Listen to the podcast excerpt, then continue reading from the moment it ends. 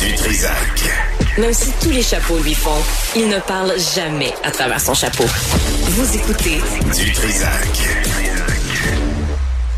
Stéphanie Villeneuve chill avec moi en studio. Stéphanie, tout va bien? Tout est correct? C'était un commentaire d'adolescente, hein? moi, je chill en studio. hey, c'est aussi bien ça que je suis pogné avec toi puis euh, tu me fais suer. Tu sais, entre les deux, Au moins, il y a un peu de positif dans le ça. fait que tu chill. Euh, là, Tassé, euh, spécialiste en politique internationale, est avec nous. Monsieur Tassé, bonjour. Bonjour, Monsieur Dutrisac. Il y- en a un qui chill, c'est Ron DeSantis, hein? Il a fait... euh, Ouf. c'est assez... moi, je m'en vais chiller en, en Floride. Oui, mais ça lui a coûté cher, hein? Ça lui a coûté Ouais. euh, 200 millions de dollars euh, parce que c'est le, le coût de sa campagne et pour pas grand-chose. Il a été complètement balayé en Ohio. En zéro, ben, il- si ça va pas bien au New Hampshire, euh, il va s'en aller. euh, Euh, ben, il attend I- même pas Iowa. résultat. En Iowa, pas... En Iowa, oui. Oui, oui. Voilà. Excusez-moi, oui, oui. Ah, ah, ah, oui, oui, c'est pas la même chose. Ohio, Iowa. T'as fait raison. Non, c'est pas du... Oui, ça a une certaine importance. Mais bon, euh, merci de m'avoir euh, corrigé là-dessus. Mais, mais DeSantis, C'est ça, pas le même état. mais on se fie à lui hein, pour déplacer Trump et sa campagne n'a jamais arrêté de plonger. Jamais levé. C'est fou, Non. je, je Et- comprends il pas très qui est arrivé. populaire. Ouais. Ben, il était très populaire en Floride, euh, puis je pense que sa campagne a commencé à tomber en Floride quand il s'est attaqué à Walt Disney. Tu sais, euh, Walt Disney qui euh, voulait pas, euh, qui, qui voulait pas appliquer un certain nombre de ses politiques euh, anti-woke. Et euh, Walt Disney c'est un icône. Tu t'attaques pas à Mickey Mouse facilement aux États-Unis. Euh, non, mais c'est à dire comme ça. Ça. Ça a commencé à le desservir à partir de ce moment-là, parce qu'il s'est attaqué à Walt Disney. Ensuite, ça a été une descente. Euh, Trump euh, l'a étiqueté euh, de toutes sortes de noms, et euh, il n'a jamais réussi à lever. Au contraire, il descendait, il descendait. Puis il semble qu'au New Hampshire, demain on verra là, mais les sondages donnent à Trump au-delà de 50%, 55, quelque chose comme ça. Nikki Haley, elle avait 35% à peu près, puis DeSantis, ben moins de 10%. Et c'est humiliant pour lui. Il se retrouvait non pas en deuxième, mais en troisième position Mhm. à nouveau. Euh, puis c'est sûr que euh, sa campagne ne levait pas. Donc, plutôt que d'être humilié comme ça à l'échelle nationale, euh, ben, il a décidé de, de, de partir. Il va probablement essayer de revenir en 2028, mais ça, ça veut dire que Nikki Haley, elle a une option très sérieuse sur le deuxième choix. Si jamais, parce que c'est certain que Trump va gagner l'investiture, il y a personne qui croit le contraire. Enfin, je veux dire, à moins d'une catastrophe, on voit pas comment Nikki Haley pourrait l'emporter.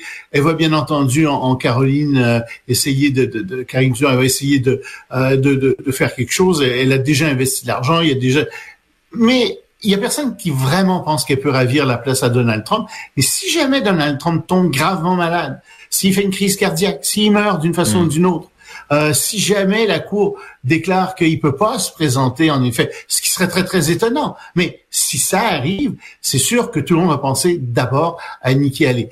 C'est pas, ça veut pas dire qu'elle serait choisie quand même, parce que ce seraient les grands bons du parti qui décideraient de qui se présenterait, Ouais. mais elle aurait une très très sérieuse option sur la deuxième place, et elle se positionne pour 2028, bien évidemment aussi. Donc, On va suivre ça. C'est mais- demain, hein, New Oui. Hampshire, le vote? oui, c'est ça, demain soir, Ouais. exactement. Parfait. Et euh, comme je te dis, là, on s'attend à ce qu'elle fasse autour de 35 puis Donald Trump devrait faire euh, 60% là, quelque chose comme ça autour. Quand même bon, hein, pour se positionner, euh, pour elle, là, 35% On va Très voir bon. surtout qu'elle avait presque rien au départ. Ouais. Elle, elle était très peu connue. Tu sais, c'était l'ambassadrice des États-Unis aux Nations Unies. Euh, bon, elle n'avait pas vraiment beaucoup d'envergure nationale. Et cette campagne euh, vraiment a permis de la faire connaître. Et c'est vraiment sa chance. Mais nommé par Trump. C'est ça qui est extraordinaire, là. Tout- toutes ces Oui, oui, par affiliations-là. Trump. Puis euh, ça, à un Ouais. moment donné, c'est tous des amis, puis à un moment donné, ils saillissent tous. Puis tu l'as entendu, Ben oui, Nikki mais- Haley euh, parler de l'âge de Donald Trump, qui Mm. vendredi s'est trompé. Il, parle, il voulait parler de Nancy Pelosi, puis il parlait de Nikki Haley sans, euh, à propos Oui, du oui, 6 janvier au. Ça commence, Plusieurs là. fois. Ça commence avec Ben, on, en, on en avait parlé justement vendredi dernier. C'est, c'est, c'est un début de démence. Ça, sais, euh, ça, c'est-à-dire tout le monde peut se tromper une fois ou deux. Comme en, en- en la différence entre l'Ohio et l'Iowa. C'est pas nécessairement de la démence. Oui, c'est un début de démence officiel. Ouais, écoute. Hein? Mais ça peut arriver, mais, Ben mais oui, tu sais, ça quand peut c'est systématique, là, ouais. ça devient beaucoup plus inquiétant. Quand tu ajoutes ça à d'autres choses, là, ça devient inquiétant. Et dans le cas de Donald Trump, ben oui, ça s'ajoute à, à une certaine incohérence de ses discours euh, qui commencent à transparaître de plus en plus. Puis écoute, il y a 77, il va avoir 78 ans. C'est malheureux à dire, mais ça commence à, ça peut commencer à cet âge-là chez les hommes la démence. Imagine le Euh, débat, le débat entre lui et Biden. Imagine, sacramouille. Les questions, ils vont répondre n'importe quoi. Surréaliste, ubuesque. Ouais. Ah, on est bien sur la Lune. Ça va être, Oui, ça va être, c'est j'ai hâte de voir ça. Quel Moi, euh, je me présente comme président de la Chine, oui. non, c'est pas la Chine. Pas la Chine, quel pays déjà? Ah, euh, Parle-nous du premier ministre de l'Inde, Loïc. Ben, lui, il est en train de faire quelque chose de très, très dangereux. On sait que c'est un homme excessivement religieux euh, dans sa vie personnelle, euh, mais il est en train d'opérer la jonction entre l'hindouisme et la politique de l'Inde. L'Inde, qui est un pays normalement laïque, euh, il, il- vraiment, il est en train de flatter l'hindouisme en Inde euh, d'une manière incroyable. Et, et je t'explique, il a inauguré ce week-end dans une ville du nord de l'Inde, un grand temple, un immense temple dédié au dieu Rama. Le problème, c'est que ce temple était situé sur les lieux même d'une mosquée qui, en 1992, avait été détruite par la foule euh, en colère, par des foules en colère, des, des hindouistes fondamentalistes excités, euh, qui avaient aussi tué, euh, pour donner bonne mesure, plusieurs musulmans. Il y avait eu des milliers euh, de morts à ce moment-là. Et donc tout ça, ça s'était retrouvé en cours, euh, en, cours suprême de l'Inde.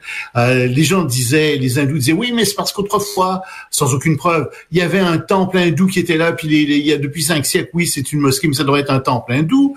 Euh, la cour a dit, non, non, écoutez, c'est complètement illégal ce que vous avez fait là, mais étant donné l'esprit du temps, vous savez, ce qu'on va faire, c'est qu'on va vous donner un autre terrain pour construire votre mosquée, et vous, les hindous, ben, vous allez pouvoir construire le temple euh, de Rama si vous voulez.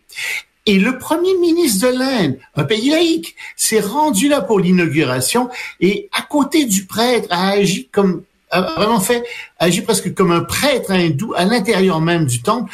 Et il s'est comme ça fait véritablement le grand champion de la défense de l'hindouisme. Il a toujours été, mais plus que jamais. Et ça pose un problème à l'intérieur de l'Inde parce que il y a quand même 250 millions de musulmans, plus quelques dizaines de millions de chrétiens et d'autres religions qui sont là. Et ces gens-là sont de plus en plus euh, ciblés par les hindous, on les tue, on brise, euh, on brûle leurs églises, euh, que tu en parlais tout à l'heure justement, euh, on- et, et- et ça pose véritablement un problème d'intolérance. Et comme on sait, le mélange entre la politique et la religion, c'est jamais bon. Et donc, dans une démocratie, là, quand ça qui arrive, il y a des élections hein, dans quelques mois en Inde, c'est certain que Modi va être euh, réélu, à peu près certain. Le problème, c'est que euh, il est en train d'établir une, une espèce de culte de la personnalité et qu'il y a des gens qui commencent à le considérer maintenant comme un demi-dieu. Oh, Ça, ça pose un vrai problème. bon. Ouais. Demi-dieu, ça va bien. Et euh, un mot sur l'Allemagne, euh, Loïc, avant qu'on se quitte? Ben, un, un court mot là-dessus parce qu'il y a eu de grandes manifestations. Je t'en avais déjà parlé la semaine dernière, des manifestations d'agriculteurs. Encore de nouvelles manifestations en Allemagne, cette fois 1,5 million de personnes qui sont descendues dans la rue parce qu'il y a des partis qui demandent la déportation d'un certain nombre euh, de de- d'immigrants. Et il y a des gens qui disent non non non, on est en train de revenir au nazisme, on ne veut pas ça. C'est très très émotif comme débat en Allemagne, ce débat-là sur l'immigration. Euh, et c'est très curieux parce que ici on a un débat, ma foi, qui est un peu émotif, d'accord, sur l'immigration, mais qui, heureusement, est en train d'emprunter une tangente rationnelle. Tu sais, on dit, OK, on peut recevoir des immigrants, mais combien? Qui est-ce qu'on peut recevoir? Qui est-ce qu'on peut pas recevoir? Où est-ce que ça bloque? Où est-ce que ça pose des problèmes? Comment on peut résoudre ça? Mhm. Là-bas, c'est pas ça que t'as. Là-bas, t'as des gens qui disent, on est contre tous les immigrants, peu importe les immigrants, puis qui disent, on va même les déporter. Ouais. Puis t'en as d'autres qui disent non, il faut ouvrir toutes les portes, on est, bon, il faut avoir grand cœur, il faut accueillir tout le monde. C'est comme des curés, comment ça? Je me Ouais, dis, mais écoutez, raisonnez donc un peu rationnellement, pratico-pratique là. Mais Merkel, Qu'est-ce qui est bon, euh, qu'est-ce Mer- qui est mauvais? Merkel a accueilli quand même plus d'un million de migrants il y a quoi, 4-5 ans en, en Allemagne. Et je pense que ça a laissé des C'était marques. trop. hein. Ben oui, ils n'ont pas été C'était capables de les trop parce qu'il y a des problèmes. Écoute, il y a même des problèmes. Avec, il y a énormément de gens qui sont euh, des immigrants turcs et euh, Erdogan s'est même mêlé de dire aux Turcs pour qui voter aux élections en Allemagne. Ah oui, c'est vrai. ce qui est quand même un comble, tu sais. donc oui, il y a un problème d'assimilation de ces gens-là et même on pourrait dire d'intégration de ces gens-là, de certains, d'une certaine partie des immigrants. Mais tu sais, c'est pas la peine de devenir très très émotif face à tout ça restons calmes, puis essayons de voir comment on peut améliorer la situation. Mais si tu si as une position passionnée, émotive, ben, tu n'arriveras à rien dans un cas comme dans l'autre. Ça, ça donne ça, ça donne des manifestations. Loïc Tassé, merci. À demain. Salut, à demain.